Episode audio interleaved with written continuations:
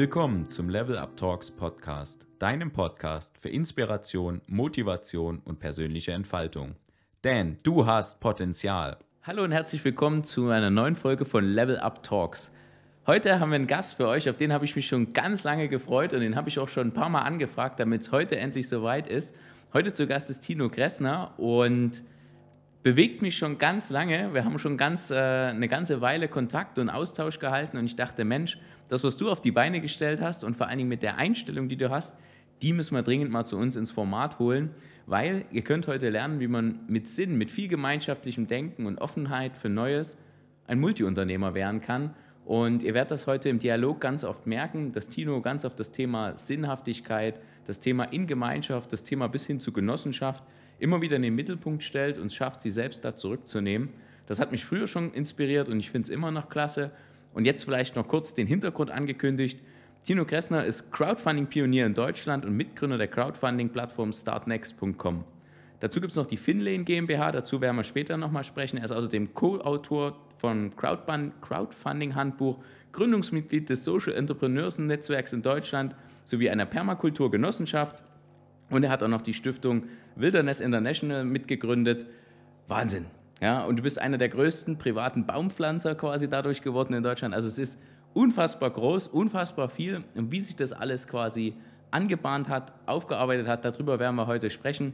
Großartig. Tino, vielen Dank, dass du dir Zeit genommen hast, was weiterzugeben. An dieser Stelle auch vielen Dank wieder an Pure Motion Media, die uns hier ausstatten mit Technik, mit Video, mit Ton, dass wir das auch weiterhin in der Qualität zu euch liefern können. Tino, herzlich willkommen, schön, dass du da bist. Richard, vielen Dank für deine Einladung. Sehr gerne. Wir haben immer den gleichen Opener und zwar, stell dir vor, du ziehst in eine neue Nachbarschaft und jetzt ist es soweit. Wir sind jetzt schon ein paar Monate fortgeschritten. Es ist die erste Sommergrillparty unter den ganzen Nachbarn und dann spricht dich der Nachbar an und sagt: Ey, ich habe gesehen, du bist neu hier. Tino, was machst denn du eigentlich? Sehr schöne äh, Frage, ja. Ich bin mein halbes Leben inzwischen Unternehmer, habe also viele verschiedene Dinge schon gemacht und würde sagen, dass ich heute dabei bin, Menschen zu helfen, mutig zu sein und einen positiven Impact in der Welt zu hinterlassen. Ganz konkret mache ich das mit der Start Next GmbH, wo wir Projekte, Initiatoren helfen, einen Markttest zu machen, ihre Zielgruppe zu finden und das Geld einzusammeln. Das ist die Crowdfunding-Plattform startnext.com. Da haben wir jetzt inzwischen 13.000 Projekte erfolgreich finanziert und das wirklich vom Kreativschaffenden hin bis zum Serienunternehmer, der da ähm, von ungefähr 1000 bis eine Million Euro gesammelt hat. Großartig. Über die Plattform werden wir dann noch in Ruhe sprechen, weil das letztendlich äh, Tinos Meisterstück ist. Aber erstmal interessiert mich und interessiert auch unsere Zuhörer vor allen Dingen der Weg dorthin. Weil heute sitzt du da als erfolgreicher Geschäftsmann, halbes Leben Unternehmer. Trotzdem hat das ja alles mal angefangen. Gehen wir mal ein Stück zurück. Aus welchem Elternhaus kommst du? Was für eine Erziehung hast du genossen? Ich bin in Ost Ostdeutschland groß geworden und hatte eine sehr bescheidene und schüchterne ähm, ähm, Erziehung. Das heißt, ich habe das nicht vorgelebt bekommen, auf einer Bühne zu stehen oder selbst das eigene Leben richtig in die Hand zu nehmen und Unternehmer zu sein oder irgendwas Eigenständiges aufzubauen. Das heißt, meine Eltern und mein Umfeld waren alles Angestellte, waren alles Mitarbeiter in anderen Firmen. Keiner von denen hat studiert, haben alle sehr bodenständige Jobs gemacht und ich habe schon sehr früh eigentlich das negative Erlebnis damals zur Wende in 90, äh, 1990 gehabt, wo beide Elternteile dann plötzlich arbeitslos geworden sind, unverschuldet, beide sehr engagiert arbeiten wollten, aber in einer sehr schwierigen Situation war. In der Zeit war hier in Deutschland ja eine Massenarbeitslosigkeit, vor allem in Ostdeutschland. Und irgendwie ist da schon in mir der Gedanke gewachsen, wie schlimm es ist, von sowas abhängig zu sein und das gar nicht selber steuern zu können, reaktiv da am Leben zuzuschauen und unverschuldet in so eine Situation zu kommen. Ich habe dann mit 14 angefangen, mein erstes Taschengeld selbst zu verdienen. Habe quasi irgendwie mit Mobilcom, wie das damals hieß, bin ich ins Internet und habe die ersten Homepages gebaut. Und das ist eigentlich der Grundstein für die nächsten Jahre. Daraus ist dann eine Agentur geworden und daraus sind dann eigene Projekte entstanden. Okay, jetzt hast du, hast du viel vorgegriffen. Ähm, wenn du sagst, okay, niemand hat studiert etc., dann hast du normal Schule gemacht und bist dann aufs Gymnasium gegangen? Ich bin in meiner Familie der Erste, der wirklich auch studiert hat, der Gymnasium, Abitur abgeschlossen hat und der diesen akademischen Weg dann beschritten hat. Also viele waren eher im Bereich Bäckerei, Landwirtschaft, äh, Textilindustrie unterwegs und ich hatte also keinen, der mir das vorgelebt hat und der dann irgendeine Art Vorbild war für mich. Habe ich auch bis heute lange nicht gehabt, dass ich wirklich diese ziehenden Personen in mein Leben hatte, sondern ich hatte irgendwie immer das Gefühl, ich selber kann einen Schritt weitergehen, ich selber kann einfach hier für mich und für andere Menschen ein besseres Leben gestalten und eifer keinen nach. Also das, das kann ich bei mir nicht sagen, dass ich jemanden hatte, den ich irgendwie versucht habe nachzueifern, sondern ich war wirklich der, wo auch meine ganze Familie geschaut hat, was ist das jetzt für ein Weg, was heißt das eigentlich, was der Junge da macht und wir finden das zwar gut, aber verstehen auch ganz viel davon nicht. Hast du damals schon, also wir werden heute noch sehr erleben, du denkst sehr sozial, du denkst sehr in, in gesellschaftskritischen Themen auch, die wichtig sind. Hat sich das damals schon ausgewählt? Warst du so Klassensprecher oder so, dass du sagst, ich habe damals schon Verantwortung übernommen? Ja, ich habe in der Schulzeit schon Abi-Zeitung, Projektleitung dann gemacht und habe auch äh, Klassensprecher war ich, glaube ich mal, ein Jahr äh, schon, ja. Ich habe aber mit, mit 17 halt schon tatsächlich ge, gegründet. Das heißt, der Fokus lag schon woanders als auf der Schule in der Zeit. Ich habe also schon erkannt, hier gibt es irgendwas Neues. Ich kann das, was ich kann, der ganzen Welt zeigen. Es gibt eine Vernetztheit, die plötzlich entsteht, die mich total begeistert hat. Du hast dann damals quasi eine Online-Marketing-Agentur gegründet, würde man heute sagen. Eine, eine Online-Agentur, die Websites gebaut. Mit, und mit 17 ging es da um Flash damals, was wahrscheinlich viele heute gar nicht mehr kennen. Wir haben die ersten Flash-Websites gebaut mit Animation und dass sich da Dinge bewegen. Ja. Verrückt. Das hast du dann durchs Abitur gemacht und dann bist du nach, mit weiter zum Studium gegangen. Ja, ich hatte also auch diese große Welt noch gar nicht im Blick und habe also wirklich in der Nähe gesucht, was kann ich tun. Habe dann mit weiter ein Studium in einer Fachhochschule begonnen, was für mich die beste Entscheidung mit zu meinem Leben gehört, weil ich in einen Weg gekommen bin, wo ich drei Jahre lang wie ein Praktikum machen konnte und alles ausprobieren konnte. Mit weiter hat so das Motto vormittags studieren, nachmittags produzieren. Und wir haben wirklich enorm hochqualitative Technik, ein Fernsehstudio, einen eigenen Radiosender, große Druckmaschinen zur Verfügung gestellt bekommen, um alles das, was wir vormittags in der Theorie erlernt haben, direkt nachmittags auszuprobieren. Ergebnis war, dass ich und viele andere meiner äh, Kommilitonen vormittags nicht anwesend waren und wir in den Projekten halt gearbeitet haben. Du hast dann auch während der Zeit schon äh, als Filmproduzent gearbeitet. Ja, tatsächlich hat, hat das kam aber daher, dass ich diese organisatorischen Fähigkeiten hatte, Projektleitung, Teams an, anleiten, gar nicht, weil ich so die große Liebe zum, zum Film hatte. Die, die Freunde im Studium, die waren halt sehr filmmotiviert. Ich habe in der Zeit Homepages gebaut und habe das auch für alle Filme gemacht. Und dadurch, dass ich aber gleichzeitig auch wusste, wie, wie können wir hier eine Sponsoring-Strategie bauen, wie können wir Fördermittel beantragen, habe ich dann diese Produktionsleitung und Produktion mit übernommen, Geld rangeholt, Agendapläne ähm, geschrieben, wie, wie, der, wie, die ganze Produktion aussehen kann, Dispos geschrieben, wer wann wo sein muss und habe versucht, so ein Stück weit das Team damals zu organisieren. Das klingt jetzt natürlich alles so ein bisschen, ja, und dann das und das und das. Aber vielleicht mal einen Schritt zurück. Woher hast du die Fähigkeiten dafür? Also war das einfach ein Thema, wo du sagst, okay, das äh, habe ich intrinsisch, das ist irgendwie mein Talent, das kann ich einfach gut. Ich habe einfach angefangen, es hat immer funktioniert. Oder hast du dann dich hingesetzt und das gelernt? Ich habe, glaube in, in diese beiden Ausprägungen, dass ich jetzt ein extrem guter Mathematiker, Programmierer bin, fehlen mir die Fähigkeiten. Also ich habe bei der ganzen Homepage bauen gemerkt, na, CSS, HTML, das kann ich noch, aber die nächsten Schritte sind echt schwer. Und auf der, in die andere Richtung, dass ich jetzt richtig gut und simpel eine Sprache erlernen kann und dass mir das enorm einfach fällt in dieser kreativen Ecke, habe ich auch gemerkt, da habe ich meine Grenzen und irgendwie habe ich mich dadurch, glaube ich, immer versucht, in dieser, in dieser Mitte mit guten Methoden auszugleichen und diese, ja, dieser Allrounder zu werden. Also ich kann heute eigentlich sagen, dass ich in allen Bereichen der Agentur, auch in allen Bereichen unserer äh, Firma, die habe ich alle mal gemacht, dort habe ich Erfahrung, dort kann ich ein gutes Feedback geben, dort kann ich die Teams auch mal interimsmäßig wieder anleiten. Aber ich habe ich hab nie dieses, ich kann, bin bei dem einen wirklich so ein, so ein Perfektionist, der dort der Beste ist, Modus gehabt? Das ist natürlich eine große Frage, äh, ob man Spezialist oder Generalist sein oder werden möchte. Das sind ja große Themen, die man heute Unternehmern teilweise dann als Aufgabe neu stellt. Du hast das dann irgendwo mit 18, 19 für dich schon festgestellt.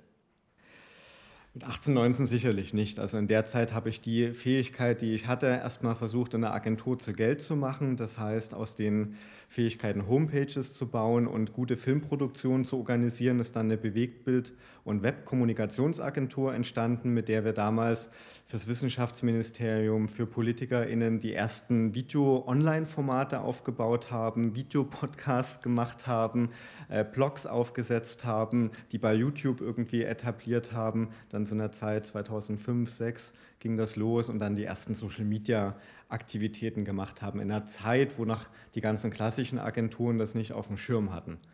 Da warst du ja deiner Zeit eigentlich voraus, wenn man so möchte. Vielleicht sogar ein bisschen zu früh. Ich hatte, naja, ich hatte das Glück, dass ich genau in der Zeit studiert hatte und wirklich auch die Zeit hatte, ja, mich sehr intensiv auf diesen mit den Trends, mit, mit, mit wissenschaftlichen Forschungsfragen, mit Marktforschung zu beschäftigen. Ich, ich weiß gar nicht, ob ich das heute noch so stark könnte, weil ich natürlich sehr viel mehr operativ in andere Themen eingebunden bin. Aber in der Zeit konnte ich wirklich in die Tiefe mal reingehen und mir Wissen aneignen und habe damit erkannt, dass hier eine neue Bewegung entsteht, habe auch meinen eigentlichen akademischen Plan dann abgebrochen und habe dann eine eigene Social Media und eben Bewegtbildkommunikationsagentur erstmal geschaffen. Mit der Erkenntnis aus meiner Bachelorarbeit. Also das war die intensivste Wissensschaffungszeit. Also du hast sogar geschafft, das, was du an, an wissenschaftlicher Arbeit abliefern musst, um den Titel zu erlangen, in den Kontext zu packen, wie er für dich auch zuträglich war. Ich habe damit Projekte begleitet mit der wissenschaftlichen Arbeit, habe das, was wir während unserer Spielfilmproduktion gemacht haben, wissenschaftlich begleitet auf der Ebene des, des Marketings. Ich habe die damals erste Arbeit so über Marketing 2.0. Wie können also diese vier Ps des Marketing mit den neuen Tools und Mechaniken aus Social Media erweitert und ergänzt werden? Habe dann mit der auch eine Auszeichnung als beste medienwissenschaftliche Arbeit bekommen, weil ich das, glaube ich, zu einer Zeit zu ganz vielen Medienschaffenden auf den Tisch legen konnte, wo die sich initial vielleicht die ersten Schritte überhaupt erstmal damit beschäftigt haben. Bemerkenswert. Und dann hast du, hast du den Master direkt hinten rangehangen oder hast du dann erstmal dich in der Selbstständigkeit Träume vor wirklich Vollgas gegeben und alles reingehauen? Also ich war, die Agentur lief, wir haben da Aufträge gehabt. Ich habe den Master noch gemacht, weil da gab es eine sehr gute Chance, dass wir den sehr fokussiert durchziehen konnten in dem Bereich, der mir persönlich gefehlt hat, Information and Communication Science. Das heißt, ich hatte nach dem Bachelorstudium das Gefühl, ich habe noch nie so richtig mal wissenschaftliches Arbeiten gelernt und ich bin habe enorm viel praktisch gemacht, aber habe eigentlich noch keine akademische wissenschaftliche Tiefe und wollte zu diesem Zeitpunkt mich mit Systemtheorien, wie Gesellschaften miteinander kommunizieren, wie Menschen miteinander kommunizieren und wie vielleicht auch die Gesellschaft funktioniert, auseinandersetzen. Und diese Chance gab es dann zufällig, ist gerade neu als Masterstudiengang aufgesetzt worden und ich hatte und ich wusste, ich konnte nebenbei mit den Freunden auch die Firma weitermachen. Das war Zufall und es muss aber dazu sagen, dass, die, dass das Masterstudium bis 2000 acht Jahren angefangen und dann erst irgendwann 2012 mal die Arbeit abgegeben. Also das war dann schon wirklich gestreckt. Also bis, bis ich dann mir die Zeit für das Schreiben wieder genommen habe, habe ich das gestreckt. Und das hab, die Masterarbeit habe ich dann logischerweise über Crowdfunding geschrieben. Das heißt, ich konnte all das, was ich an Wissen aufgebaut hatte, dann nochmal richtig zu Papier bekommen, hatte dann gute Vorlage fürs spätere Buch. Also das hat sich dann gut ergänzt bei mir. Okay, klar, Crowdfunding äh, gipfelt ja quasi deinen Weg, zumindest bis dato. War dir das damals schon so bewusst? Also die, die Power dieser Sache?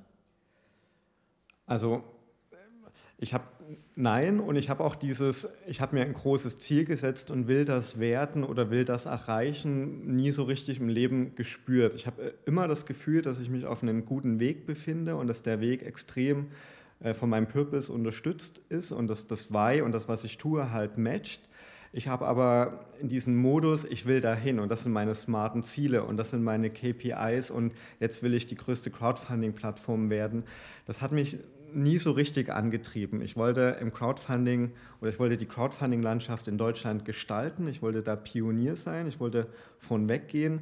Und das hatte zur Folge, dass ich nicht, oder dass wir damit zur größten Crowdfunding-Plattform wurden. Aber das war nie mein Ziel. Das steht nicht im Businessplan drin und es steht auch in keiner KPI äh, irgendwie Präsentation so drin.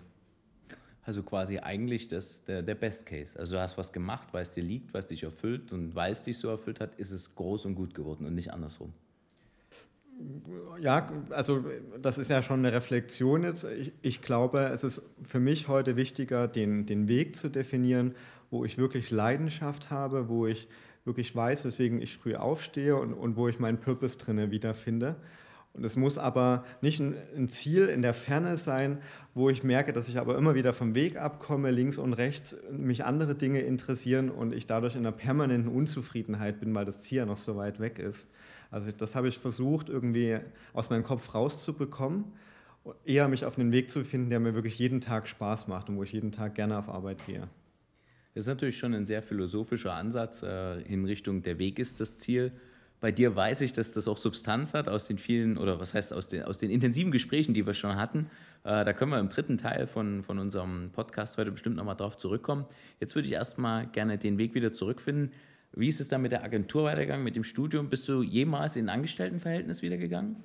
Nein, ich war niemals angestellt. Ich habe ein freiwilliges Praktikum gemacht, wo ich mal vier Monate in einer Agentur mitgearbeitet habe aber tatsächlich gesagt habe, ich will kein Geld und irgendwann das Geld trotzdem bekommen habe. Ich wollte tatsächlich mich einfach ausprobieren und für mich herausfinden, ob das der richtige Weg ist. Bin also dann nach der Schule freiwillig in ein Praktikum gegangen, was ich nicht machen musste. Und habe nie eine Angestellten-Situation ähm, erfahren und es könnte auch sein, dass ich nicht kann. Also das könnte wiederum jetzt die Negativseite sein. Es kann sein, dass ich im Angestelltenverhältnis total eingehe und ein extrem schlechter Angestellter wäre. Ähm, aber jeder, der bei uns angestellt ist oder die, die ich auch in meinem Freundeskreis als Angestellte kenne, den würde ich zurufen, das ist auch ein guter Weg. Also es geht gar nicht darum, dass wir alle Unternehmer werden müssen. Ich kann jeden, der wirklich auch Bock aufs Angestelltenverhältnis hat, total nachvollziehen. Das bedeutet ja nicht, dass man keine Passion hat oder keine Leidenschaft oder keine Einsatzbereitschaft. Man wählt halt einen anderen Rahmen. Der für mich halt bedeutet, dass ich selber gestalten kann. Das ist, glaube ich, mir, mir immer wichtig gewesen. Vielleicht gibt es ja auch irgendwann den Job, in dem ich mich wiederfinde, wo ich so viel selber gestalten kann, dass das auch okay ist. Also es ist schon auch natürlich als Unternehmer eine enorme Belastung, dieses ganze, die Haftungsrisiken, all das immer mit auf den Tisch zu haben. Also es wäre natürlich emotional, psychologisch entspannter ins Angestelltenverhältnis zu gehen. Ich bräuchte aber die Möglichkeit zu gestalten. Kann ich nachvollziehen. Bei der Gestaltung der Agentur, wie ging das dann weiter? Also ihr wart wie viele Leute, die das gegründet haben? Hast du mit, hast Mitgründer gehabt damals? Wir waren zu dritt. Okay. Ja, mit, mit drei verschiedenen Kompetenzen, die sich gegenseitig ergänzt haben und auch drei extrem unterschiedlichen Charakteren. Wir haben die Agentur so weit aufgebaut, dass wir vier Angestellte, Angestelltinnen hatten.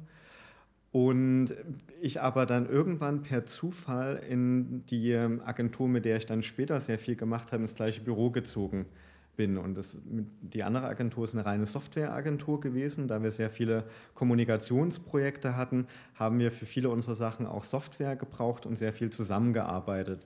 Und irgendwann hatte ich dann die Frage, ich mit meinen ganzen Website-Kenntnissen, ähm, hat das jetzt Sinn, da ein Team aufzubauen, eigene Software MitarbeiterInnen noch einzustellen oder arbeiten wir immer stärker zusammen?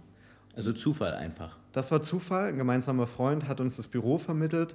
Die saßen auf einem äh, ver, ver, verwahrlosten Kaufhaus, einfach auf einer riesen Etage irgendwo in der Ecke und hatten enorm viel Platz und wir konnten in einer ganz anderen Ecke unsere Schreibtische aufbauen. Und, und dadurch haben wir angefangen zusammenzuarbeiten einfach. In Dresden? In Dresden im alten Magnetkaufhaus auf der Schandauer Straße war das. Das war, das war also, noch vor meiner Zeit. vor deiner Zeit. Es war aber so eine große Baustelle. Also bei uns war es quasi keine Garagengründung, aber man hat da auch keinen kein Kunde in das Büro nehmen können, weil man eigentlich an so einer krassen, verfallenen Baustelle erstmal immer vorbei musste. okay. Und ähm, dann hast du quasi, wie, wie ist, habt ihr dann gemercht mit der anderen Agentur oder wie ist es dann weitergegangen? Also vor allem von wann reden wir jetzt? Also wie lange lief das so? Ja, also 2004 ging mein, mein Bachelorstudium los. In der Zeit haben wir relativ schnell eine GBR gegründet mit den anderen und haben das, was wir gut konnten, in den Projekten auch als Geld oder gegen Auftrag angeboten.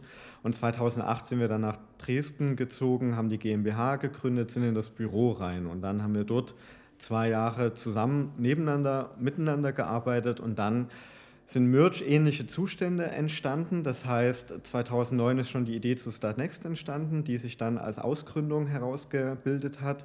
Und ich habe mit der Softwareagentur eine eigenständige Social-Media-Agentur nochmal dazu gegründet, weil da die Nachfrage enorm groß war. Und die anderen beiden Gründer aus der Bewegtbild- und Webkommunikationsagentur sind dann stärker wirklich in die Imagefilm, in die Videoagentur gegangen. Die gibt es auch heute noch, die sind damit sehr erfolgreich geworden in Dresden. Und dadurch haben wir uns aufgelöst und, und wieder in neue Sachen äh, reingegangen.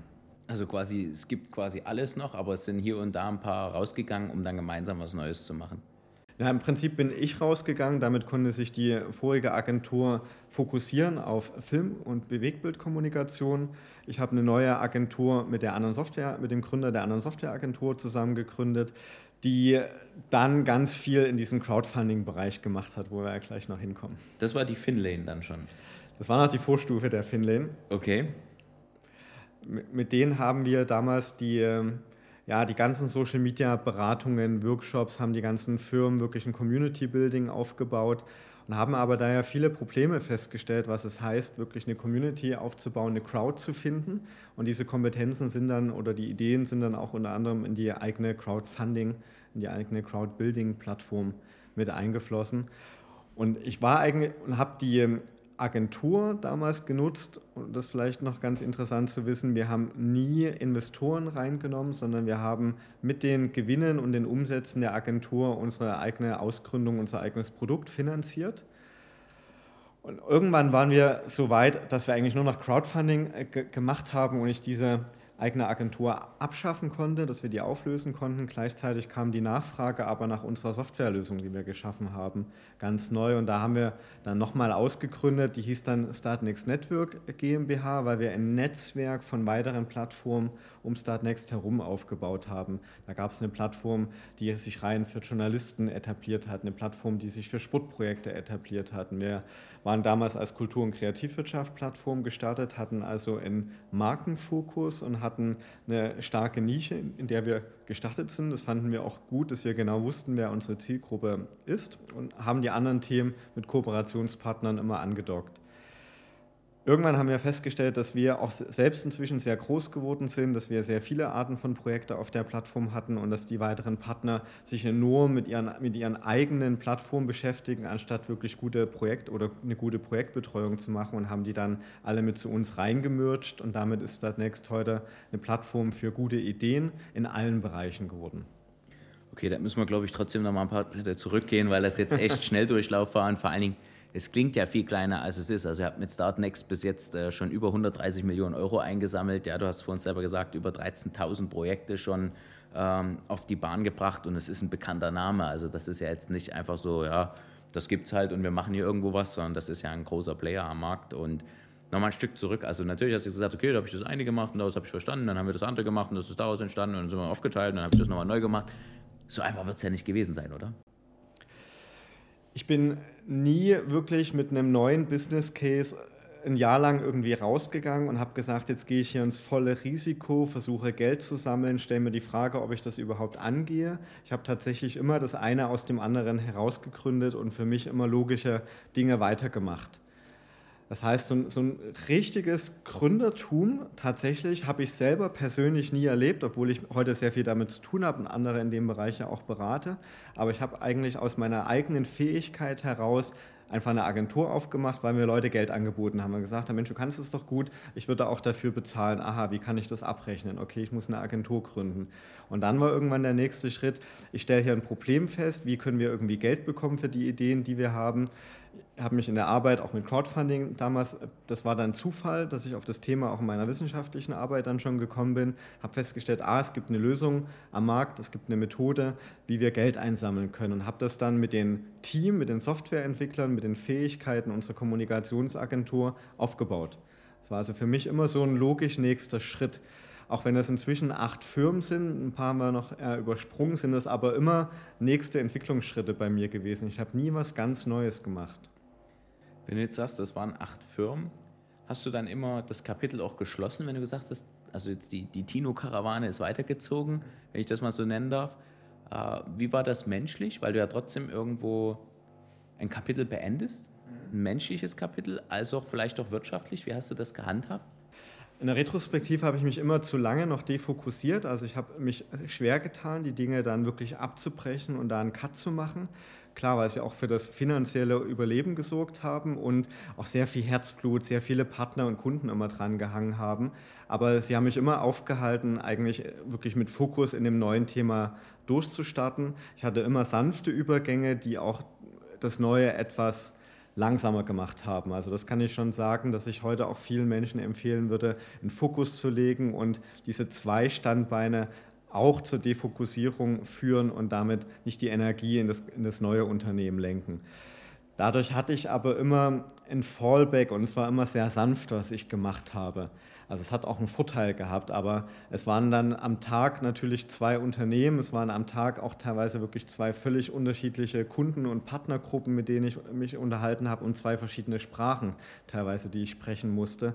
Das ist schon auf jeden Fall sehr anstrengend und zerreißend. Das würde ich jetzt nicht jedem wieder empfehlen.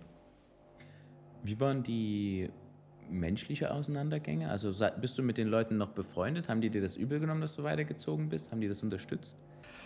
Ja, also ne, alle, die ich auf dem Weg hatte, ich habe mich mit keinem verstritten und wir haben immer Lösungen gefunden, wie wir dann weiter miteinander zusammenarbeiten. Also zum Beispiel das Filmteam hat dann auch oftmals für Crowdfunding-Projekte die Pitch-Videos gemacht und wir haben uns, und ich muss sagen, ich habe von Anfang an gelernt, alle, die ich auf dem Weg sehe und treffe, gehen ja dann irgendwo hin, gehen in irgendwelche Firmen, bauen eigene Netzwerke auf. Ich habe eigentlich immer versucht, mit denen in Kontakt zu bleiben und die Netzwerke zu nutzen. Dadurch musste ich nie von Null anfangen. Aus dem Studium hat einer angefangen, dann bei Samsung zu arbeiten, gesagt, wir brauchen mal einen großen Dienstleister für gewisse Schritte, die mich da enorm weitergebracht hat.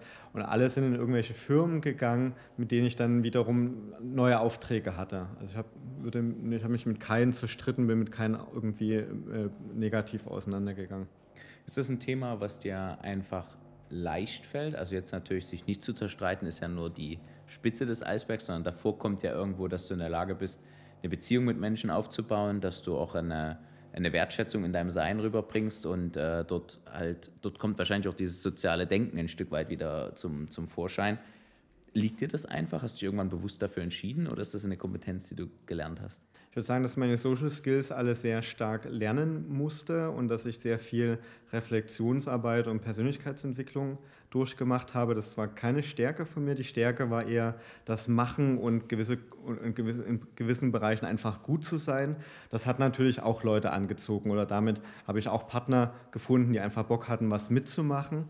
Aber dann wirklich eine gute Beziehung aufzubauen, mit mir selbst im Reinen zu sein und mit den Menschen im Reinen zu sein, das war sehr viel, da habe ich sehr viel lernen müssen im Leben. Das ist wirklich beeindruckend. Wer Tino vielleicht kennt oder von euch noch kennenlernen darf, es ist hat eine sehr klare Meinung, aber ist in der Lage, die sehr diplomatisch und sehr fair zu kommunizieren, sodass man nie das Gefühl hat, dass man irgendwo aneinander rauscht oder aneinander eckt, ohne dass du trotzdem, zumindest habe ich so das Gefühl, dass du deinen Standpunkt nie verlässt, nie verrätst und das ist sehr angenehm. Das ist ein großes Kompliment dafür.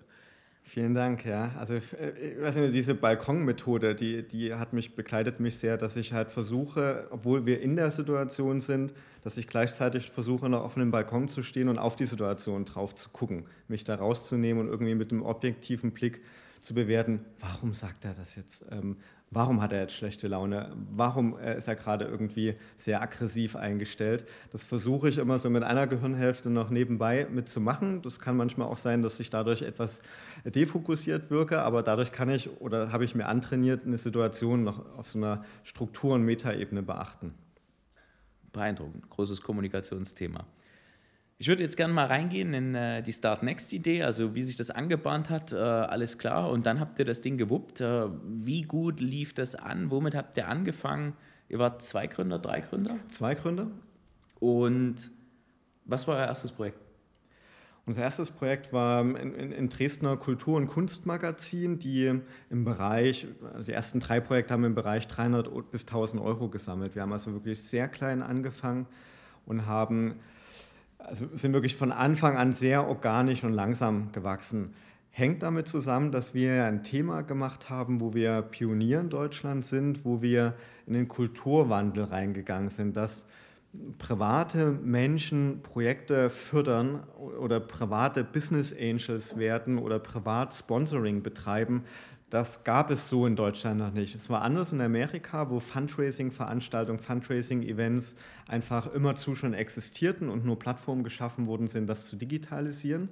Wir kommen aber aus einer enorm starken Förderlandschaft, wo wir all das mit unseren Steuergeldern schon den ganzen Tag tun und der Bürger am Anfang gesagt hat, na, warum soll ich denn das noch zusätzlich mit meinem privaten Geld machen? Ich zahle doch schon da und da Steuer, zahle doch schon da und da GEZ und so weiter. Und das bewirkte, dass wir sehr viel reden und aufklären mussten. Das ging in Amerika sehr viel schneller, weil die einfach nur was digitalisiert haben, was da war. Wie habt ihr euch finanziert?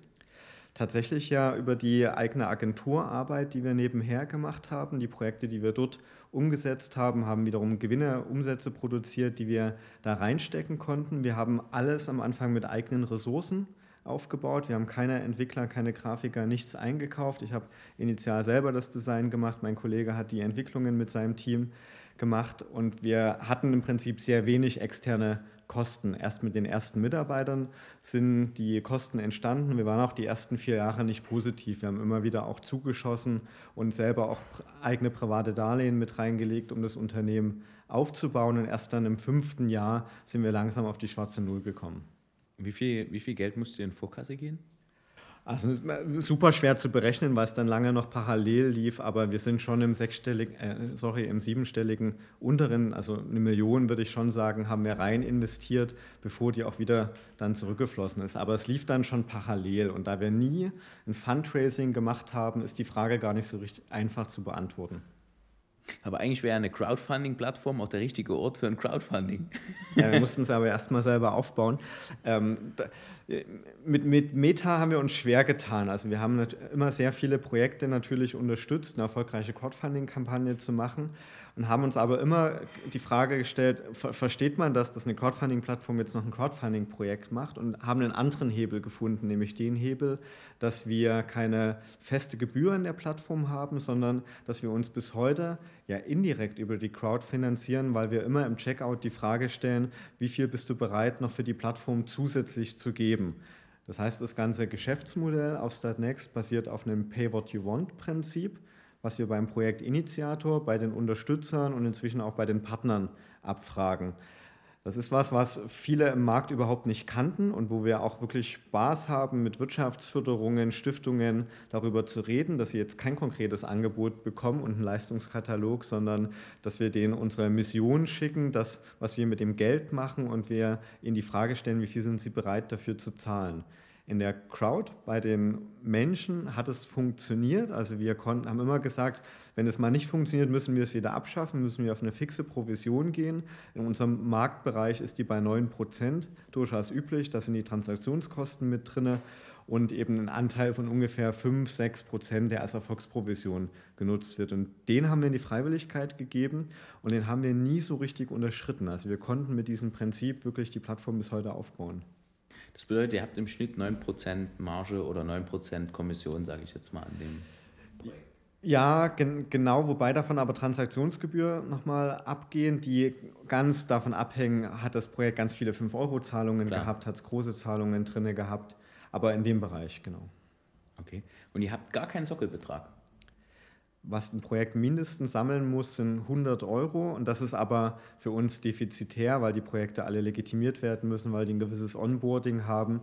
Wir haben also da ein solidarisches System drin. Ein Projekt, was 100.000 oder, oder 500.000 sammelt, zahlt ja auch diese prozentualen, den prozentualen Anteil. Und der hilft ganz, ganz oft den kleinen Projekten, dass wir die auch betreuen können. Wenn wir, also wenn wir jetzt sagen, wir brauchen ungefähr so drei, vier Stunden, um ein Projekt zu betreuen, dann lohnt sich das bei einem 500-Euro-Projekt ja niemals, wohingegen sich das bei einem 100.000 Euro-Projekt ja enorm gut gelohnt hat. Wie groß muss ein Projekt sein, dass das so der Break-Even ist für euch?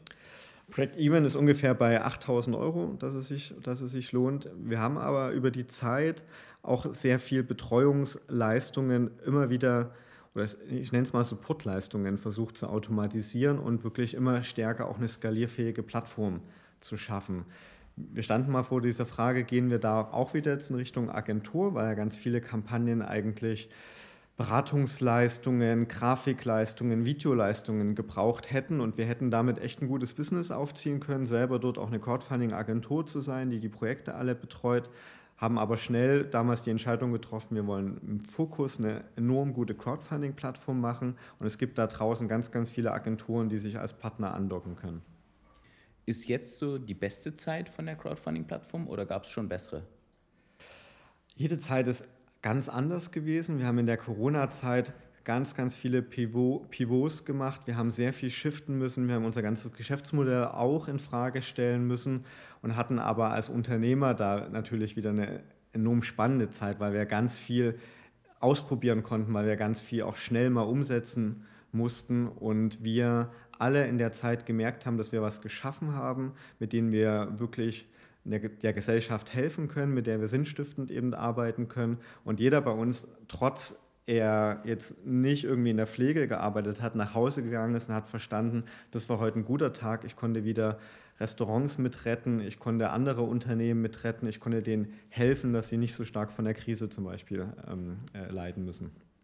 Wie viele Mitarbeiter seid ihr jetzt? Inzwischen sind wir 30 Mitarbeiter bei, MitarbeiterInnen bei Startnext. Wir haben aber auch inzwischen sehr viele Arbeitsmodelle geschaffen. Wir haben zum Beispiel Crowd-Agentinnen angestellt, die mit 15 Stunden arbeiten, die also die Möglichkeit haben, selber zum Beispiel noch als Kreativschaffender Kreativschaffende unterwegs zu sein und dann den, mit den Erfahrungen 15 Stunden in die Beratung von anderen Projekten wiederum zu gehen. Aber genau 30, die in gewissen, jetzt im Jahresauftakt waren wirklich 27 dabei, drei sind in, in Elternzeit das war so, da waren die Kacheln dann bei Zoom alle geworden. und zwei Standorte, Dresden, Berlin? Ja, wobei, genau, wobei das an Bedeutung verloren hat. Das war eine unserer größten Herausforderungen, dass wir sehr früh einen Standort in Berlin aufgebaut haben, 2012 dann schon, weil wir gemerkt haben, wir müssen, müssen aus Dresden sehr, sehr häufig nach Berlin fahren Dort ist die Gründerszene, dort sind die Events, dort sind die Projekte.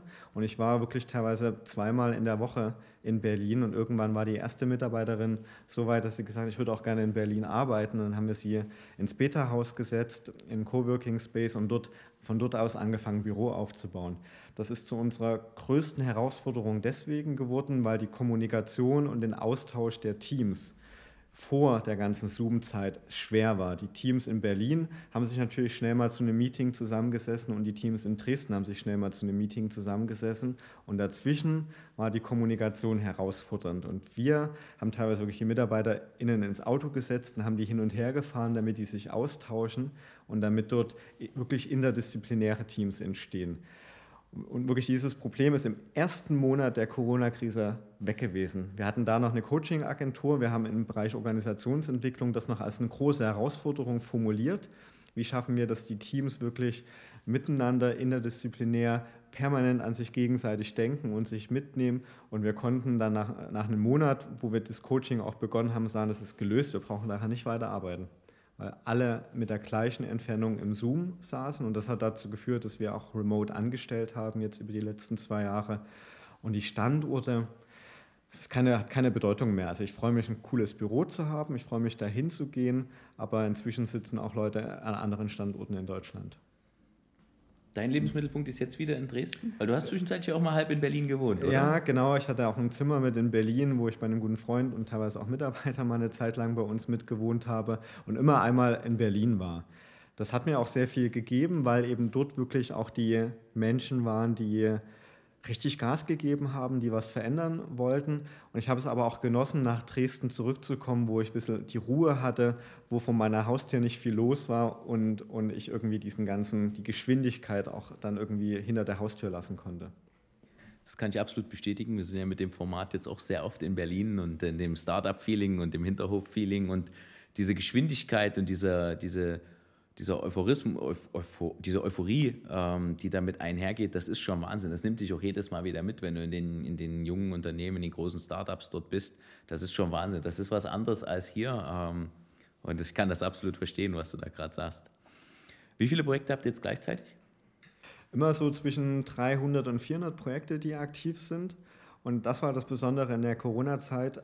In der, in der ersten Welle vor allen Dingen waren es über 1000, die plötzlich aktiv waren. Das war eine Herausforderung für uns, weil wir die Projekte ja begleiten, weil wir sie betreuen und wir wirklich zum ersten Mal dann richtig Schichtarbeit machen mussten, als Gründer auch wieder mit in die Projektbetreuung gegangen sind gutes Learning, weil wir dadurch auch gesehen haben, wo haken vielleicht noch Prozesse, wo haben wir irgendwie auch falsche Glaubenssätze über die Jahre etabliert, die wir gar nicht mehr gesehen haben im Außen. Ähm, und, und da war es wirklich so hart, dass wir gemerkt haben, wir, wenn wir hier wirklich ein Stück weiter wachsen wollen und nicht nur organisch wachsen wollen, müssen wir noch ein paar Stellschrauben drehen. Und ihr seid mit dem, wo, wo überall macht ihr Projekte? Nur Deutschland oder? Im deutschsprachigen Raum, das war für uns auch mal eine große Frage, internationalisieren wir. Wir sind in allen Ländern unterwegs, wo, wo irgendwie Deutsch gesprochen wird. Das heißt, auch in der, in der Schweiz, auch in Belgien, in Luxemburg, Liechtenstein, überall, wo die Sprache in irgendeiner Form existiert und mit in den offiziellen Dokumenten anerkannt ist, weil bei uns der Legitimationsprozess bei dem Crowdfunding immer mit noch eine entscheidende Rolle spielt. Wir haben die Internationalisierung immer wieder als Gründer besprochen. Es waren immer auch wieder Gesellschafterentscheidungen, die wir dazu äh, machen mussten, weil es ja schon die Frage war, in welche Richtung wachsen wir oder wie können wir als digitale Plattform wachsen. Jetzt muss man bei Crowdfunding wissen, dass wirklich in jedem Land gute Plattformen entstanden sind. Wir haben gerade in Frankreich eine sehr starke Plattform, in Spanien, in Italien gibt es eine. Wir hätten jetzt noch nach Osteuropa gehen können, da, da sind sicherlich ein paar blinde Flecken. Aber was wir gemerkt haben, ist, dass wir bei den Projekten ja sehr stark in dieses Ökosystem reingehen und nicht nur, heute bist du da, drei Monate, dann bist du wieder weg, sondern wir haben die Projekte eigentlich von so einer Ideenphase hin zu verschiedenen Entwicklungsstufen auch mit begleitet und haben das eingeordnet. Wo stehen Sie hier? Ist Crowdfunding jetzt die richtige Entscheidung? Ist Crowdfunding jetzt der Schritt, den man gerade geht? Oder braucht es vielleicht eine Wirtschaftsförderung? Braucht es irgendwie Geld von der SAB? Dieses, dieses Wissen und wie das dann auch noch steuerrechtlich beachtet wird und behandelt wird, das war was, was wir in der Skalierung hätten gar nicht irgendwie anbieten können. Also Vielleicht haben wir den Zug am Anfang ein bisschen ausgelassen. Also letztendlich, ihr habt die, die, die Plattform und dort kannst du dein Projekt quasi online stellen, bewirbst das schön, sage ich jetzt mal, und sammelst quasi aus der Crowd, also äh, Zielgruppe Privatperson, das Geld ein, um deine Idee initial zu zünden. Aber darüber hinaus bietet ihr auch einen Beratungsansatz an. Also ihr begleitet die ja dann auch, oder? Aber mit dem Ziel, das immer stärker als Plattform tun zu können, gar nicht mit so viel Individualpower, dass ich sage, da steht jetzt ein Gründungsberater mit zur Verfügung, der dich begleitet, weil wir glauben, dass es schon viele gute Gründungsberater am Markt gibt, dass es viele gute Agenturen am Markt gibt. Wir haben also immer die Tür offen gelassen, dass, dass da eine eigene Industrie entstehen kann, dass es inzwischen ganz viele Crowdfunding-BeraterInnen auch gibt, die das halt anbieten. Wir haben also immer den Anspruch, mit unserer Plattform so intuitiv zu sein, um zu verstehen, jetzt ist das gut zu machen. Jetzt hast du hier irgendwie eine Hilfestellung, um diesen Weg zu gehen. Also immer wieder auch als Plattform das anbieten zu können. Was macht der aktuell für einen Jahresumsatz? 2,3 Millionen. Innenumsatz, also quasi was euer Anteil ist und nicht am Gesamtvolumen. Absolut, genau. Also die Crowdfunding-Projekte 2021 sind wir bei ungefähr 27 Millionen gewesen. Die Gelder laufen nicht über uns, es gibt ein treuhänderisches System, wo die, wo die laufen und 2000, äh, 2020, sorry, 2021 waren es dann ähm, 23 Millionen Euro, die darüber geflossen sind. Wir kamen von 16 Millionen in 2019, also Corona hat wirklich einen enormen Sprung auch gemacht. Wir haben es nicht ganz halten können 2021. Also gerade diese ganze Rettungswelle, dass ganz viele Unternehmen gerettet werden mussten, war für uns natürlich dankbar insofern, dass wir einfach die, die, die Prozesse, die Software da hatten, um das abzubilden. Über die Plattform, ja. Genau. Also eine der Plattformen. Sehr diplomatisch. Ähm, das hat mich auch noch interessiert. Okay, wie funktioniert dann der, der Cashflow? Also wie, weil ihr habt ja keine Banklizenz oder sowas. Richtig, genau. Wir haben keine Banklizenz. Wir arbeiten immer mit einem Treuhänder zusammen und mit einem Zahlungsdienstleister, den wir anbinden. Und die ganze Businesslogik, wie Crowdfunding funktioniert, die liegt bei uns. Wir könnten also jederzeit auch anderen Zahlungsdienstleister und einen anderen Treuhänder anbinden, arbeiten aktuell mit Stripe zusammen, der das für uns abwickelt. Ähm, und haben im Prinzip die Logik, wie das Alles- oder Nichts-Prinzip funktioniert, dass man heute eine Finanzierungszusage macht und dann nur, wenn mindestens 100 Prozent erreicht werden, nach der Deadline das Geld eingezogen wird und dann nach 14 Tagen ausgezahlt wird. Das liegt alles bei, bei uns. Das heißt, wir, wir moderieren den Zahlungsfluss und wenn man es jetzt auf einer regulatorischen Ebene äh, sagt, ist dann der Zahlungsdienstleister wirklich der, der die Zahlungen beauftragt und auslöst. Jetzt habt ihr da 13.000 Projekte gemacht, 130 Millionen Euro ist verdammt viel Geld. Ähm, ist da auch schon mal was schiefgegangen? Also ist dort auch schon mal Geld? Also das ist natürlich ein riskantes Thema ja trotzdem. Wie verantwortet ihr, dass dort niemand Schindluder mit dem Thema treibt? Tatsächlich war das die, die, immer die häufigste Frage in den ersten Vorträgen. Also als wir 2009, 2010 unterwegs waren, konnte ich darauf wetten, dass diese Frage kommt, was macht ihr denn, wenn dann jemand mit dem Geld wegrennt oder wenn jemand da wirklich einen kompletten Fake einstellt.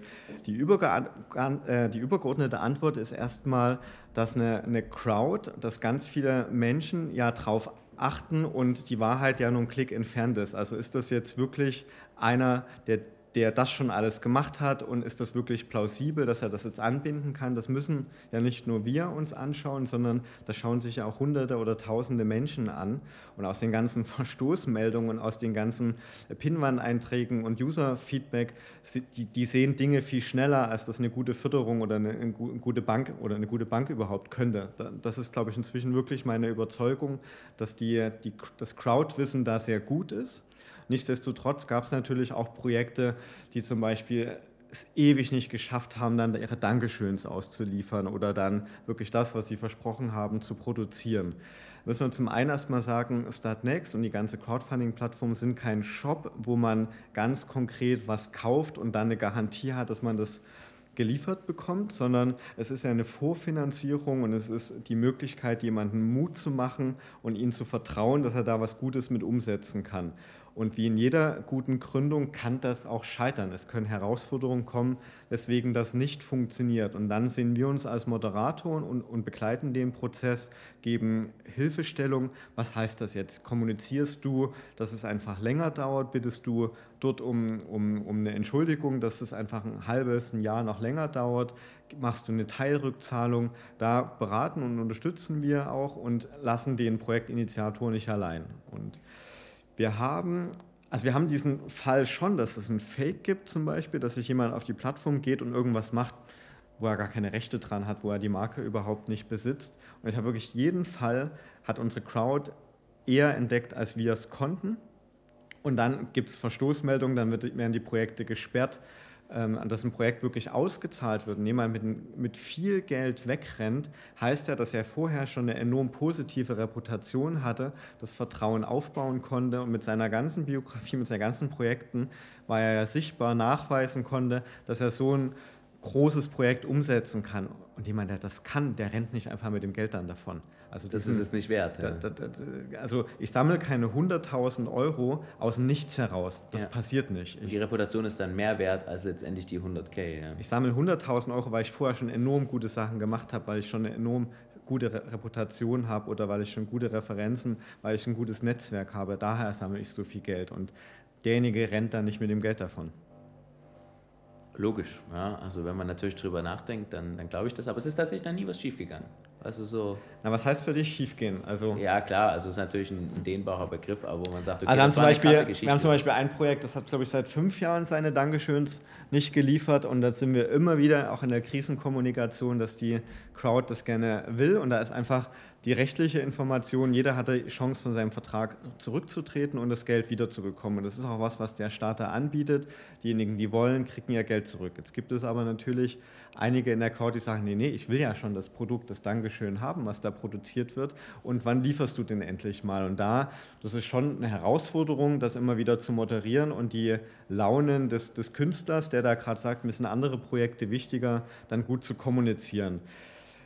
Aber ist die Frage, ist das jetzt schiefgegangen? Also der, der, der, der Künstler hat gerade ein anderes Projekt auf dem Tisch und hat gerade andere Prioritäten in seinem Leben und hat allen angeboten, das Geld zurückzubekommen. Ja, klar, es ist natürlich eine, ja, verstehe ich. Das sind aber auch wirklich Einzelfälle. Also ich könnte sicherlich noch jetzt vier, fünf Einzelfälle sagen. Es gab mal ein Projekt, der dann wirklich insolvent gegangen ist, der eben, wo, wo dann der Anwalt so eine Seite eingerichtet hatte und jeder seine Forderung eintragen konnte, dass er die wieder zurückbekommen kann ähm, mit einem Insolvenzprozess, wo man vielleicht nicht immer 100 Prozent zurückbekommt. Wurde dir mal verklagt? Ja, öfter sogar, weil einige Klagen, die gegen die Projekte eigentlich gehen müssten, manchmal erst bei uns rauskommen, weil die Anwälte und die Gegner das gar nicht richtig verstehen, welche Rolle wir hier einnehmen und dass zum Beispiel Inhalte ja gar nicht von uns geschaffen sind oder dass wir gar nicht der Betreiber der Projektseite sind. Und das, da hat unser Anwalt dann auch immer Spaß, erstmal den Gegner das zu erklären, in welcher rechtlichen Situation wir uns hier befinden. Aber das kommt schon vor, dass jemand sagt, ich habe hier irgendwie doch die, die Markenrechte oder die Urheberrechte daran. Wie kann das sein, dass der jetzt damit ein Theaterstück machen will? Ich verklage erstmal Start Next und dann löst sich das aber auf. So. Also wir haben schon aber viel mit Anwälten zu tun in unserem Bereich. Das glaube ich. Ähm, jetzt vielleicht der Blick, was war das größte Projekt, was ihr bis jetzt gemacht habt? Das größte Projekt war erst letztes Jahr mit viereinhalb Millionen Euro Flutwein. Da ist also ein Team mhm. zu uns gekommen und die in der Flut im letzten Jahr im Ahrtal äh, ganz viele Winzer bei sich hatten, die ihre ganzen Lagerbestände verloren haben, aber die Flaschen natürlich irgendwie nach aus, aus den Kellern bergen konnten, die aber nicht mehr verkäuflich am Markt waren. Die haben eine Crowdfunding-Kampagne aufgemacht, wollten da so 100.000, 200.000 Euro sammeln, um die irgendwie zu entschädigen, um da eine Aufmerksamkeit zu bekommen. Und dort ist es aber zu einer so einer großen Solidarität gekommen und zu so auch einem Kommunikationshype, dass sie dort viereinhalb Millionen Euro gesammelt haben. Krass.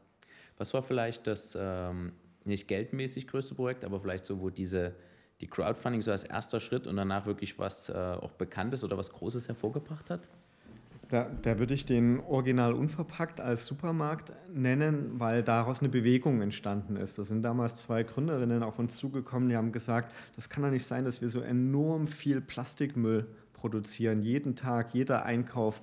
Das, das, ich habe keine Chance, überhaupt ohne Verpackungen einkaufen zu gehen. Das waren beides welche, die in keinster Weise aus der Lebensmittel- oder Einkaufsindustrie da gekommen sind. Und die wurden von allen Banken abgelehnt und gesagt, ihr habt doch gar, seid der Quereinsteiger, habt da gar keine Ahnung von dem, was ihr hier macht. Brauchten 100.000, sind damit zu uns gekommen. Wir haben auch gesagt, das, das, war 2014, das ist noch sehr früh für so eine große Summe auch gewesen, geht mal mit 25.000 Euro rein. Damit habt ihr die Chance, überhaupt mal die, die, die Kaution zu zahlen, die ersten Waren einzukaufen und einen kleinen Supermarkt mit diesem, auf diesem Niveau des unverpackten Einkaufens zu gründen. Die haben 108.000 Euro von über 4.000 Leuten damals gesammelt. Und das haben sie ja nicht über Spenden und Schenkungen gemacht, sondern indem sie im Vorfeld Gutscheine angeboten haben. Mhm. Und dadurch hatte dann auch eine Bank das Signal bekommen, okay, hier gibt es 4.000 Kundinnen, die eigentlich schon ja. im ersten Jahr mal in diesen Laden kommen müssen und die bringen ein Eigenkapital von über 100.000 Euro mit. Natürlich gebe ich jetzt einen Kredit. Also die Klar. hatten dann eine einfache Anschlussfinanzierung bei ihrer Sparkasse, bei ihrer Hausbank und konnten damit auch gleichzeitig eine Bewegung aus meiner Sicht, wir haben dann inzwischen über 100 äh, unverpackte Supermärkte auf Startnext gehabt, auslösen, dass wir überall in Deutschland, allein in Dresden ja drei unverpackte Supermärkte inzwischen haben. Das ist cool. Und wie würdest du jetzt euch so in dem Crowdfunding-Markt einordnen? Also in Deutschland seid ihr die größte Crowdfunding-Plattform. Im deutschsprachigen Bereich sind wir mit Abstand die größte Crowdfunding-Plattform. Wir müssen ja unterscheiden, dass es noch Crowd-Investing und Crowd-Lending gibt, wo es andere sehr starke Akteure auch gibt. Und wir sind im Vergleich zu Frankreich und England etwas schlechter, weil dort einfach auch das Verständnis und die ähm, die, das Crowdfunding einfach kulturell anders gesehen wird. Das wäre jetzt noch auch ein, sehr langes Gespräch, aber in, in Frankreich gibt es einfach zwei Crowdfunding-Plattformen, die so groß sind wie unsere. Deswegen ist der Markt einfach dort wirklich doppelt so groß. Und in England, alles was alternative Finanzierung und, äh, betrifft, sind die beim Zehnfachen, was dort passiert, aber in allen Bereichen, auch was, was, was Cryptocurrency betrifft, was äh, ETFs und so weiter betrifft. Gibt es denn äh, Bereiche, die ihr nicht foundet bei euch oder wo ihr sagt, äh, es gibt Sachen, die machen wir nicht? Das ist ein ganz großen Bereich, nämlich eigentlich alle B2B-Produkte. Das heißt, wir haben ja immer die Idee, eine Crowd für die Projekte zu finden oder unsere Plattform spricht ganz viele EinzelakteurInnen an, die im Durchschnitt 67 Euro geben, wenn wir mal ins Einzelfunding reingucken. Und B2B-Unternehmen, was jetzt eine coole Innovation hat und Unternehmen ansprechen will, die da pro Produkt irgendwie 5.000 oder 10.000 Euro zahlen wollen, die haben haben bis heute keine richtige Chance im Crowdfunding. Also es gibt noch kein wirklich funktionierendes Beispiel, wie ein B2B-Unternehmen im Crowdfunding erfolgreich war. Aber branchentechnisch über alles hinweg.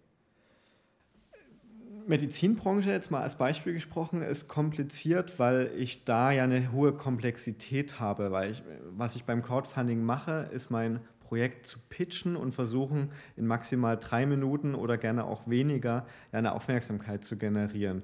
Und wenn ich in komplexe Produkte, die sehr erklärungsbedürftig sind, reingehe, ist es schwer. Und da gehört zum Beispiel die Pharmaindustrie oder die Medizinindustrie dabei äh, dazu.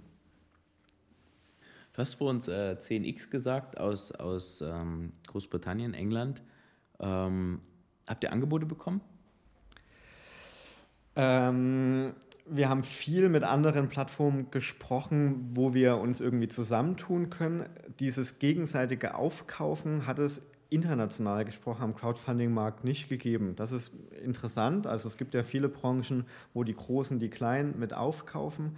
Es gibt keine Bewegung, wo die eine Plattform mit der anderen irgendwie zusammengegangen ist und jetzt eine größere Plattform ist. Alle, die gestartet sind, sind entweder irgendwann wieder geendet oder sind heute noch so einzeln am Markt. Das heißt, also war eigentlich seid ihr auch ein lukrativer Investorfall.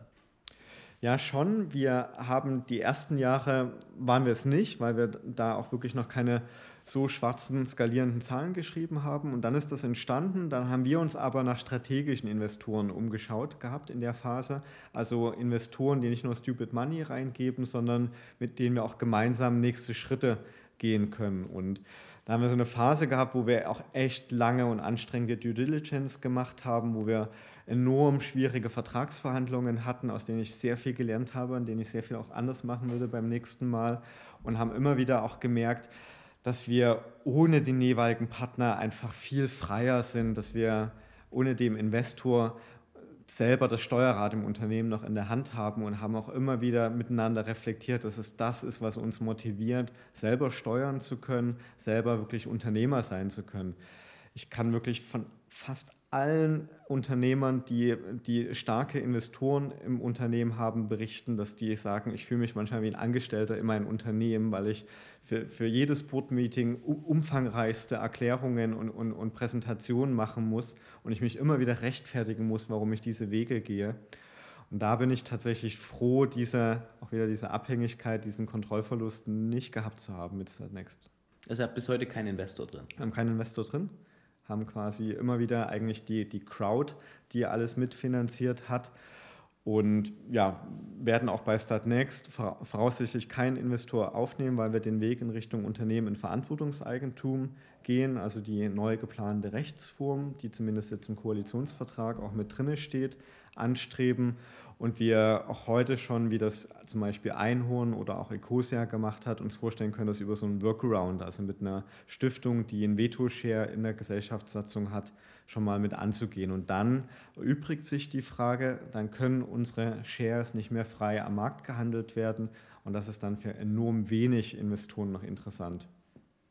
Okay, also das Ziel ist es quasi, das Unternehmen der Sache sich selbst quasi zu verpflichten dass alle die, die Anteile am Unternehmen haben oder mit im Unternehmen Geld verdienen, dass sie auch in Verantwortung im Unternehmen sind. Wir wollen quasi verhindern, dass es dass es andere Akteure gibt, die einfach nur Shares im Unternehmen besitzen und von außen ohne Verantwortung dann Entscheidungen für das Unternehmen treffen können oder sagen können, hey, spart doch mal irgendwie bei den Ressourcen, geht doch mal nach diesem Weg, damit am Ende meine Rendite irgendwie interessanter wird. Alle die, die in Verantwortung im Unternehmen arbeiten können, wissen ja genau, was sind die Probleme, in welche Richtung wollen wir gehen, was will unsere Zielgruppe. Und das glauben wir ist ein viel nachhaltigerer Ansatz für unser Unternehmen dass die Menschen halt auch die, die, die äh, Stimmrechte behalten und dass die auch irgendwie motiviert sind, am Unternehmen mitverdienen können. Das ist wirklich beeindruckend. Gibt es zu ähm, Start Next noch was zu sagen, was wir jetzt vergessen haben, was noch wichtig wäre? Ach, sicherlich ziemlich, äh, ziemlich viel. Also was, was mich heute motiviert, ist, dass wir, wir haben ähm, das Social Entrepreneurship Netzwerk mitgegründet und eigentlich mit Startnext so eine neue Generation von UnternehmerInnen geschaffen haben, nämlich die, die nicht mehr irgendwo hingehen mit einem Businessplan und irgendein Renditeversprechen, sondern die ja eine Finanzierung sammeln, indem sie sagen, das machen wir anders, das ist unser Produktionsprozess, das ist unser Nutzenversprechen. Und dadurch entstehen neue Unternehmen, die enorm langfristig und nachhaltig angelegt sind und die schon von Anfang an so transparent sein müssen. Und das sind vor allen Dingen die Social Entrepreneurs, in denen ich persönlich eine ganz große Motivation habe, weil wir inzwischen sehr viele große gesellschaftliche, ökologische und soziale Probleme haben. Und ich finde das enorm gut, dass jetzt Unternehmer hingehen und sagen, wir können mit unternehmerischen Mitteln diese großen Probleme auch mitlösen. Ich würde dort gerne den, den Bogen schlagen, den hast du gerade selber schon gut gebracht. Also du hast am Anfang was von Fokus gesagt. Wenn man jetzt so deine Vita liest, dann äh, hört sich das nach wenig Fokus an. Aber letztendlich verfolgst du ja eine, eine Mission damit. Und das würde ich gerne noch mal ein Stück weit am, am Ende dieses Podcasts, weil das was ist, was mich begeistert an deiner Person, an deinem Werdegang und was es auch einzigartig macht, die Intention, mit der du dich dafür einsetzt, für das Thema Nachhaltigkeit, für das Thema, ich bringe eine Idee der Sache wegen und nicht der Rendite, nicht des Cashflow wegen, sondern ich möchte halt was schaffen, was irgendwo bleibt. Und dafür bist du ja ein ganz, also für diese zwei Sachen, zumindest kenne ich dich so, bist du ganz interaktiv unterwegs, ja, mit meinem Baum Main Dresden und jetzt natürlich auch an anderen Standorten. Wie würdest, wie würdest du das beschreiben, dieses Konsortium von Aktivitäten, die du dort betreibst, für was? Ja, ich glaube, dass wir ähm, mit diesem ganzen schneller, höher, weiter, ich werde erfolgreich, indem ich noch mehr Geld verdiene und irgendwie noch mehr produziere und noch mehr tue, dass da so ein natürliches Ende gekommen ist, dass da ein neues Mindset her muss in unserer Gesellschaft und damit auch, wie wir Unternehmen verstehen. Also auch selber, als ich selber gestartet bin, war ja die Frage, wie kann ich damit gut Geld verdienen? Und dann wäre ja die nächste Frage gewesen, wie kann ich damit noch mehr Geld verdienen? Und, und es gibt jetzt wirklich eine neue Generation von UnternehmerInnen, die diese Frage gar nicht mehr stellen. Die kommen zu mir und sagen, wie können wir denn hier ein Problem möglichst äh, wirksam lösen? Wie können wir unsere Wirkung maximieren und nicht mehr den Profit? Und das ist ganz neu. Damit kommen Banken nicht zurecht, damit kommen Wirtschaftsförderungen nicht zurecht. Die verstehen gar nicht, warum die keine große Rendite erzielen wollen und können das in ihren Kreditratings nur ganz schwer gerade abbilden. Und das ist so eine, neue Mission, die sich bei mir seit 2017 herausgebildet hat, diesen, diesen Unternehmen zu helfen. Also diese Unternehmen denen eine Finanzierungsmöglichkeit zu geben und da auch politisch die Rahmenbedingungen zu schaffen. Zum Beispiel das letzte Jahr, das Superwahljahr, war bei mir ein enormes politisches Arbeitsjahr. Das heißt, ich habe sehr viel Policy-Arbeit betrieben, Policy-Paper geschrieben, mit PolitikerInnen gesprochen und versucht, irgendwie die Rahmenbedingungen für soziale Unternehmen besser zu gestalten. Das Ergebnis ist, dass es im Koalitionsvertrag drin steht. Ähm, die, es gibt vier Themen, an denen wir gearbeitet haben. Ähm, einmal Genossenschaften, dass wir da eine Möglichkeit haben, diese Form, wo nicht jemand ganz viele Anteile hat und ganz viel bestimmen kann, sondern wo jeder einen gleichen Anteil hat, dass wir das ins digitale Zeitalter übertragen. Gibt es ganz viele Hemmnisse, weil ganz viel noch 150 Jahre alte Gesetze sind. Ähm, das ist im Koalitionsvertrag drin, dann eben die Gesellschaftsrechtsform mit gebundenen Vermögen, wo also man immer in Verantwortungseigentum bleiben muss, das hat es reingeschafft. Und dann haben wir als Finanzierungslösung hervor, äh, vorgeschlagen, dass es ganz viele, dass es eine große Geldquelle bei nachrichtenlosen Konten gibt. Wir sind mit, in der G8 das einzige Land, was vergessen hat, dafür ein Gesetz zu schaffen, wenn Geld auf Bankkonten liegt und über 30 Jahre keiner mehr dafür auffindbar ist. Das ist in Deutschland so, dass das Geld dann in den Besitz der Bank übergeführt wird. Okay. Das heißt, der, das Geld der Gesellschaft von Menschen wird plötzlich im Besitz einer privatwirtschaftlichen Institution übergeführt. Und alle anderen Länder haben dafür Lösungen gefunden, wie das wieder der Gesellschaft zurückgeführt wird. Und es gibt eine Studie, die ausrechnet, dass das 9 bis 15 Milliarden Euro sein könnten, die da auf den Konten liegen. Keine Bank gibt enorm gute Auskunft Klar. darüber. Die wollen ja nicht, dass jemand kommt. und, und da ist eine Gesetzesinitiative ähm, da, dabei und die steht auch im Koalitionsvertrag, dass dieses Geld frei wird und als soziales Innovationskapital in unserem Land eingesetzt werden kann. Genau diesen Projekten, diesen, dieser neuen Generation von Unternehmern zur Verfügung gestellt wird. Und was ist in einem Satz letztendlich dein Purpose dahinter? Mein Purpose ist eigentlich, die Kapitalvergabe in unserem Land transparenter und partizipativer zu gestalten. Also das ist das, was mich irgendwie motiviert, dass nicht mehr in Hinterzimmern oder in irgendwelchen VIP-Lounges das Geld gegeben wird, dass dadurch ein sehr, ein, System, ein sehr patriarchisches System von weißen Männern irgendwie entstanden ist, wo man nur, wenn man in der Society mit drin ist, da das Geld bekommen hat, sondern dass wirklich jeder, der eine gute Idee hat, der was bewegen will in unserer ähm, Welt, die Chance hat, auch eine Finanzierung zu finden und das Projekt umsetzen kann. In welchen Projekten lebst du das aktuell aus? Also wo kann man dich da treffen oder wo kann man dort von dir Rat anfordern? Also im Fokus Start Next und was ich halt darüber hinaus mache, ist, dass ich als Mentor andere äh, Unternehmen wiederum begleite, vor allen Dingen zum, aktuell bei den Startup-Teams, wo ich sehr junge Unternehmer, die schon im Bereich 17, 18 Jahre sind, gründen und ich meine, mit meinem Wissen, mit meinem Netzwerk, meinen Erfahrungen sie ein Stück auf ihren Weg begleiten kann. Und ähm, eben mit der, also die anderen Zeitthemen, die du am Anfang erwähnt, erwähnt hast, Permakultur, Genossenschaft braucht halt ganz viel, eine Genossenschaft braucht halt ganz viel Know-how, wie kann ich von vielen Mensch, Menschen Geld einsammeln. Das heißt, da kann ich das mit einbringen, mache das aber aus der Motivation heraus, mich damit zu beschäftigen, wie wir wieder gesunde Böden in unserem Land äh, schaffen können, wie wir gesunde Nahrung überhaupt in der Zukunft noch produzieren können. Und da ist Permakultur eine Antwort, mit der, mit der ich mich darüber halt beschäftigen darf, bringe aber auch mein unternehmerisches Crowdfunding-Wissen damit ein. Und die zweite Ebene ist noch die Stiftung Wilderness International die jetzt schon seit über zwölf Jahren hier in Dresden entsteht, in der ich jetzt die letzten drei Jahre mit reingekommen bin und sie mit unterstützen darf, die also die letzten intakten Ökosysteme auf unserem Planeten retten, weil ja die Aussage ist, wenn wir hier, wenn wir keinen funktionierenden Planeten mehr haben mit Ökosystemen, dann ist all das, was wir hier mit dem Unternehmertum machen, auch völlig nutzlos. Und, und da bringe ich aber auch wieder genau mein Know-how, mein Organisationsstrukturdenken, mein Crowdfunding-Know-how mit ein, weil die ja ganz viele Spenden sammeln müssen als Stiftung, um das wiederum erfolgreich zu machen. Wie begegnest du dann jemanden, der äh, vielleicht noch ein älteres Mindset hat mit dem Thema?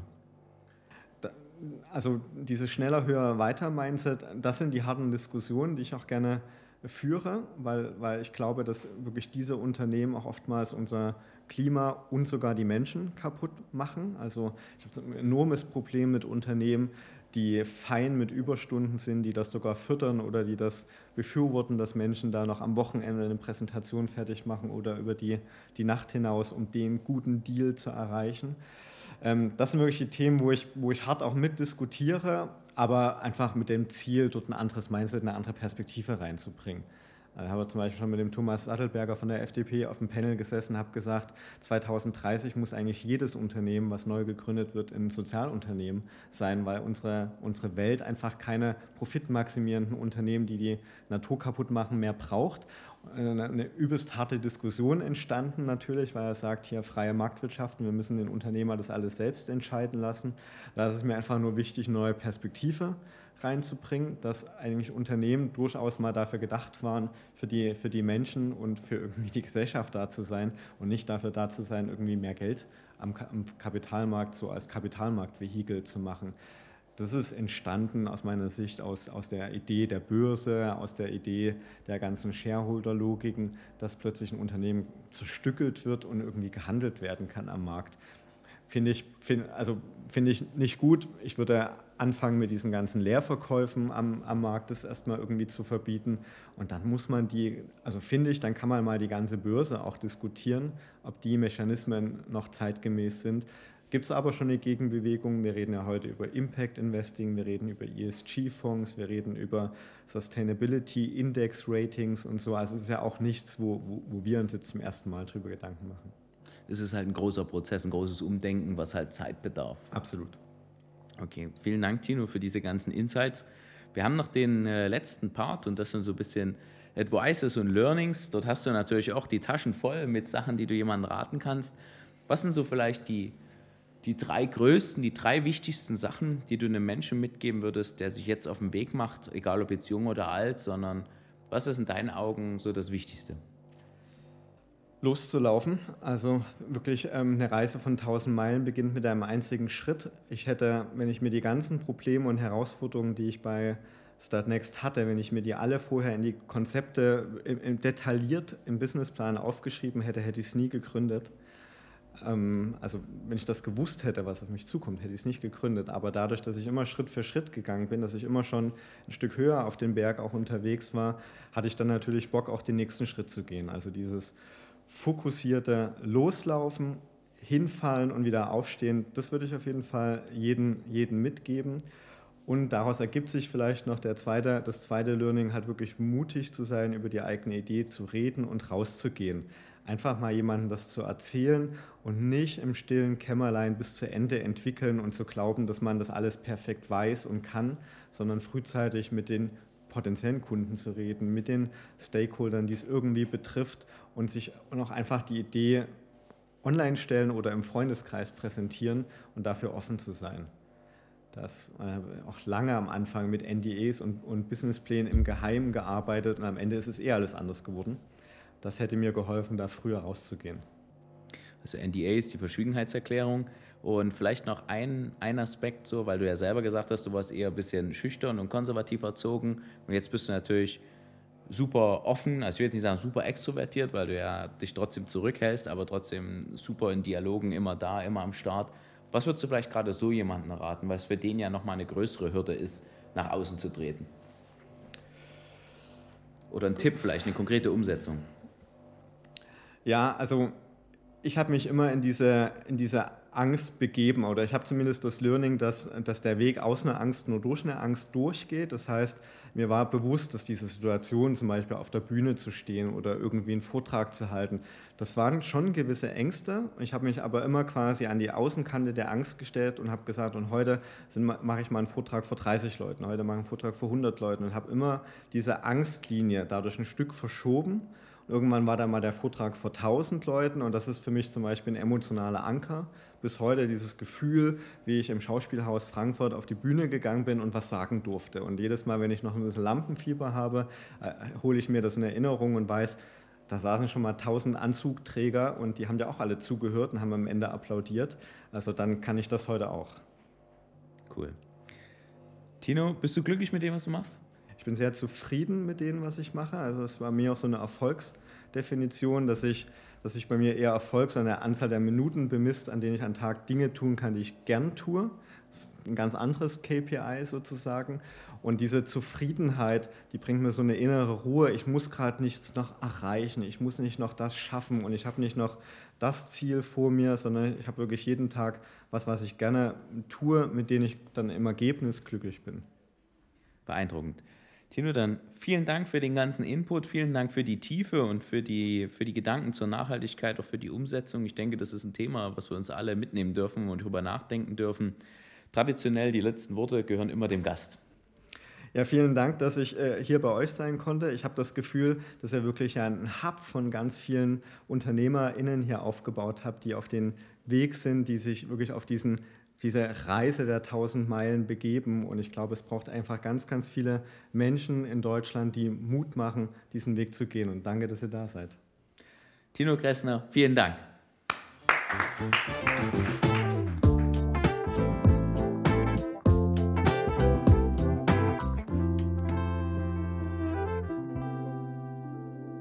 Das war sie, unsere heutige Folge vom Level Up Talks Podcast. Danke fürs Zuhören. Wenn du mehr über uns erfahren möchtest, schau gerne auf unserer Homepage www.duhastpotenzial.de vorbei.